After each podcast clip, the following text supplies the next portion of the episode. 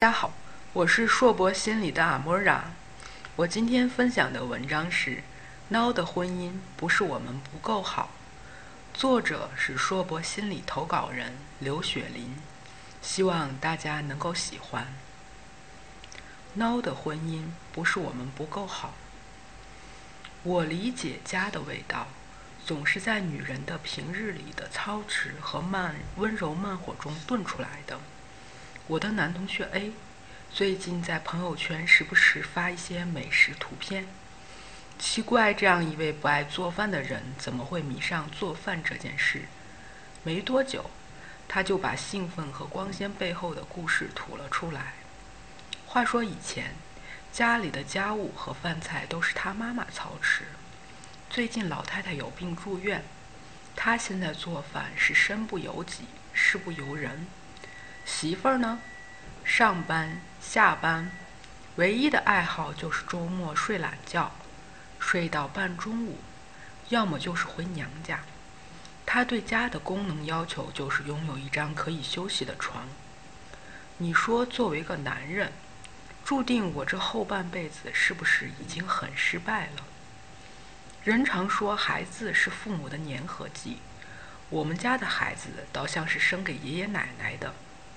孩子的爱来自父母，他说孩子是他这辈子的冤家。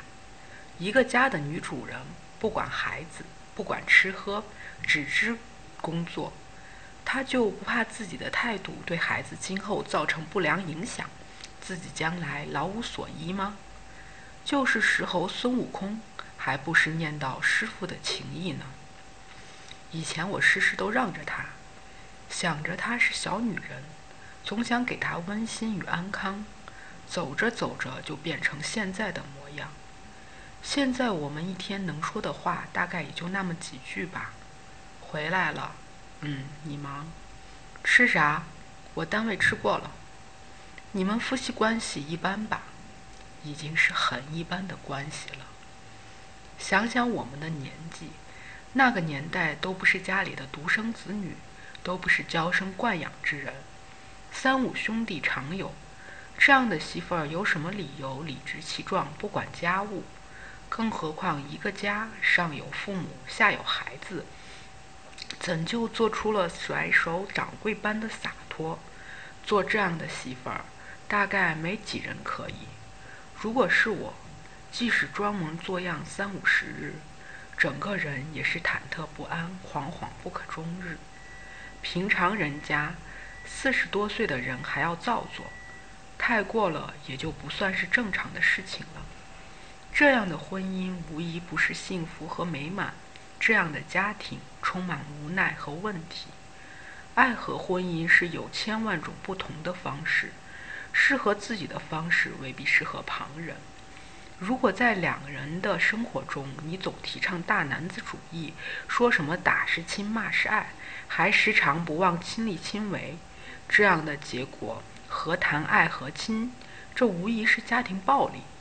一个家庭如果一方总是一味的索取，一路强词夺理，试想对方又不是石头水泥，不是木偶雕塑，怎能没知没觉？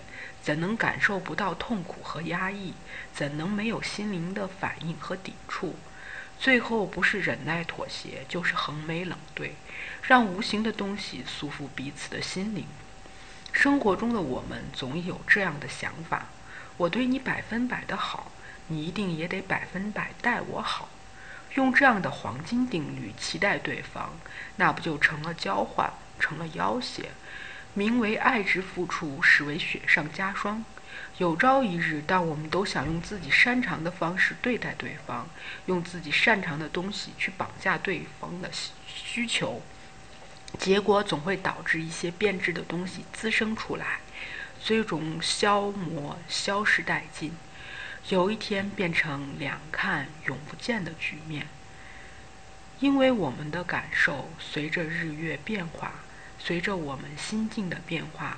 总会徒长出许多的东西。